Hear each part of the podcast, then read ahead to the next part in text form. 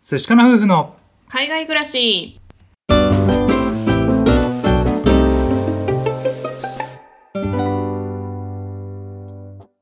こんにちは寿司かな夫婦のカンナですハツシですこのチャンネルでは私たち夫婦のこと海外生活のことについて2人で配信していますはいいつも聞いてくださってありがとうございますありがとうございます先日ですね僕が尊敬する人生の大先輩にですね4年ぶりに会ってきたんですよね、うんあのお互いちょっと住んでる場所が離れていたりして会うのは本当久しぶりだったんですけれども毎回ね会うたびにこう背筋が伸びるというかそうだねうん、もう本当にね僕たちの親って言ってもいいぐらいのもう人生の先輩なんですけれどもただねものすごく鋭い言葉でいろいろね指摘してくださったりとか、うん的確なアドバイスをもらったりとかねその方に会った時に僕がねあこれは大事だなと思ったことが3つあったのでそれをね皆さんにもシェアしたいなと思って今日はラジオを撮っていますはいその人との出会いはね本当にオーストラリアに来てすぐの頃だったからねあそうだうねんもう長く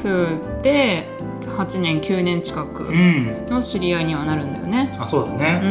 うん、その方はですね会社を経営されていてでこの、ね、コロナの、ね、厳しい状況なんですけれども誰もね首を切ることもなくそして同じ給料をね払い続けるっていうねすごくもう経営者としても成功されていて、うん、でね、いろんな若者と会って話すのが大好きで、うん、えー若い方たちにですねいろんなアドバイスをしたりだとか、えー感じたことをお話しされたりとかねそういうことをされてる方で本当にねあの素敵な方だなとえー思いながらね先日会ってきたんですけれども うん、私たちもね、その中の一組というか、うんいろいろね、アドバイスをいただいておりました。はいはい、じゃあですね、えーその方から学んだこと3つあるのでそれを最初にご紹介したいと思いますはい、 1個目が大事なものこそシンプルにはい、 2つ目がビジネスを起こす力を持つうん、うん、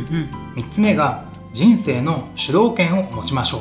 なるほどね。ううんこの3つをね順番にいきたいなと思うんですけれども一番最初が大事なものこそシンプルにうん、えーこの方はですね来年還暦を迎えられるということで経営もされてねで忙しい方なんですけれども、うんまあ、だからこそというか自分が力を投下するものっていうものをもうシンプルに絞っているって話をされてらっしゃって、うん、その3つはですね自分のビジネスあとは、えー集中してやってるテニスうん、で最後が周りの人にいかに自分が何かを残すかうん、そういうことをね注力されてらっしゃってあの例えばね、まあ、自分に当てはめて考えると自分がやりたいこととかさ気になるものとか、うんあこうした方がいいかなみたいなことっていっぱいあったりするんだけども、うん、その方はねもう自分の必要なものっていうのを本当に絞ることに力を注いでて例えば家具とか洋服とかいらないものもどんどん処分していって、うん本当にねミニマムな生活をされていたりとか、うんそれって何でかっていうとさっき言った3つのものに打ち込むためだったりするんだけども、なるほどね。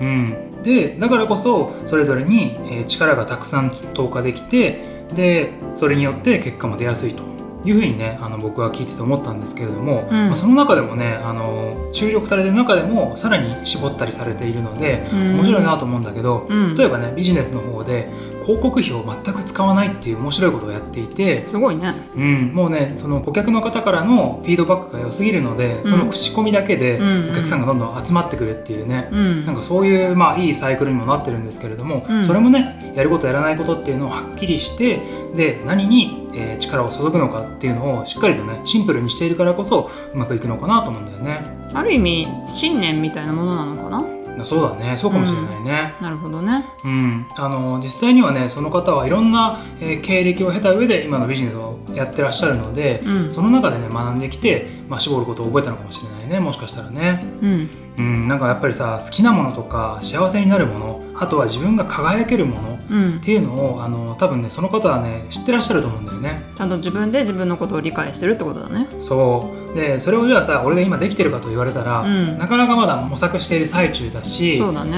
うん、その方の年になる前にはね僕もそういうような俺はこれとこれとこれをやるんだみたいなさ、シンプルにできたら多分ねその時間の使い方うんも良くなるだろうし満足度も上がると思うんだよね。そうだね。あとはなんか話を聞いていて、まあ年齢的にはかなり上だけれども、んまたこの先の将来を見据えて行動してるっていうのがやっぱ素晴らしいよね。そうだね、うんもうテニスとかもさもう本当に本気でやってるからね、それもすごいよね。すごいそういうふうにあの体を健康的に保ったりとか、うんうん楽しむことをしてるっていうのは本当にいいよね。そうだねはいじゃあ2個目がですねビジネスを起こす力を持つはい。これね別にあのビジネスやりなさいって言ってるわけじゃないんだよね、うん。うん、ただその方が言ってたのは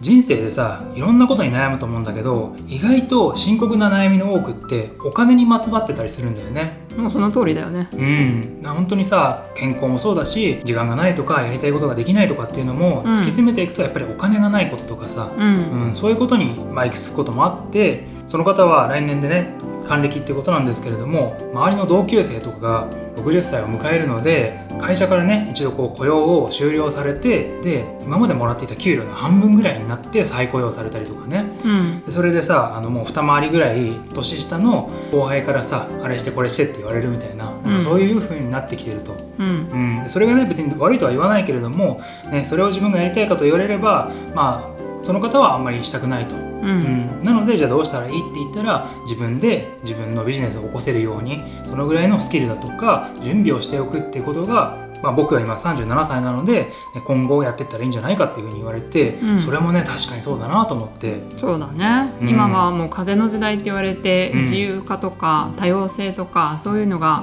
重要になってきてると思うから、うんまあその働き方自体もいろいろ変わってくるだろううし、ん副業とかされてる方とかも増えてきてると思うから、うんまあ、そうやって自分でスキルを身につけるのもすごく大切だなってやっぱ感じるよね。そうだねやっぱり生きていく力で必要なお金を稼ぐ力っていうのは、うんあの今からね早く準備すればするほど実際にさ体が動かなくなってきたりとか、うんね選択肢が減ってくる人生の後半に向かって自分をね助けてくれると思うから、うん今のうちから準備した方がいいんだなっていうのをすごく感じたんだよね。なるほどね。はい、じゃあ最後はですね人生の主導権を持つ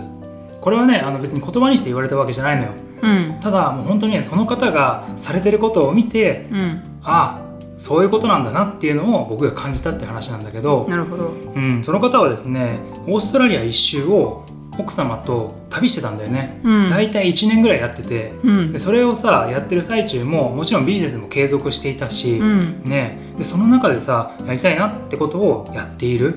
で社長っていうさそういう立場にいながらでも自分のやりたいことを叶えていくっていうそれってかっこいいよね。かっこいいもう単純にかっこいいうんあの以前ねこちらのラジオで自分の人生の作者になれ俳優になるなっていうことをねお話ししたんですけれども、うん、どういうことかっていうと自分の人生を生きてるはずなのにあこうした方がいいよとかこうしてくれって言われたりとかこうしなきゃいけない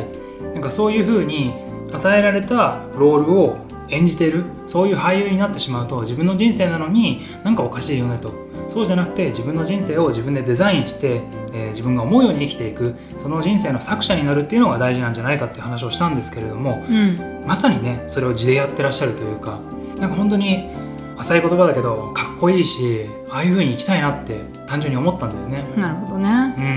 ん、別にねあのオーストラリア一周することが全てじゃないし人それぞれね大事なものって違うし、うん自分が喜びを感じるものも違うからそれはね好きにしたらいいと思うんだけども自分がこうしたいなっていうものをもう自分でね見つけていくこと、うんあとはそれをやりたいなと思った時にできる能力とか、ねできる状況を持っていける力そういうのを今から準備しておくもしくは今、えー自分がね好きに生きてないって感じたら自分がやりたいなと思う方向に今日からでも動き出すうんなんかそういったことがね大事なんじゃないかなっていうのをねあの再確認させてもらいました。はい、はいということで今回は4年ぶりに会ったですね人生の大先輩から学んだ3つのことということでねえーお話をさせていただきました。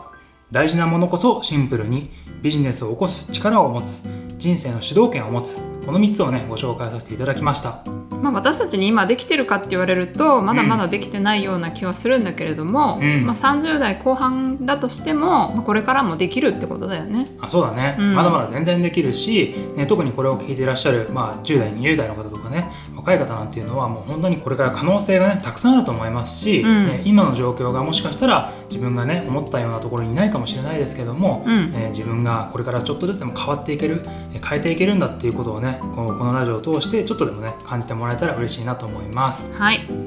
はい、このお話が良かったという方、えーよろしければチャンネルのフォローをお願いいたします。また概要欄からお便りを送っていただけます。ご質問ですとかご感想ございましたら送ってください。お待ちしております。はい、では最後まで聞いてくださってありがとうございました。また次回お会いしましょう。明日はあれかな寿司かなバイバイバイバイ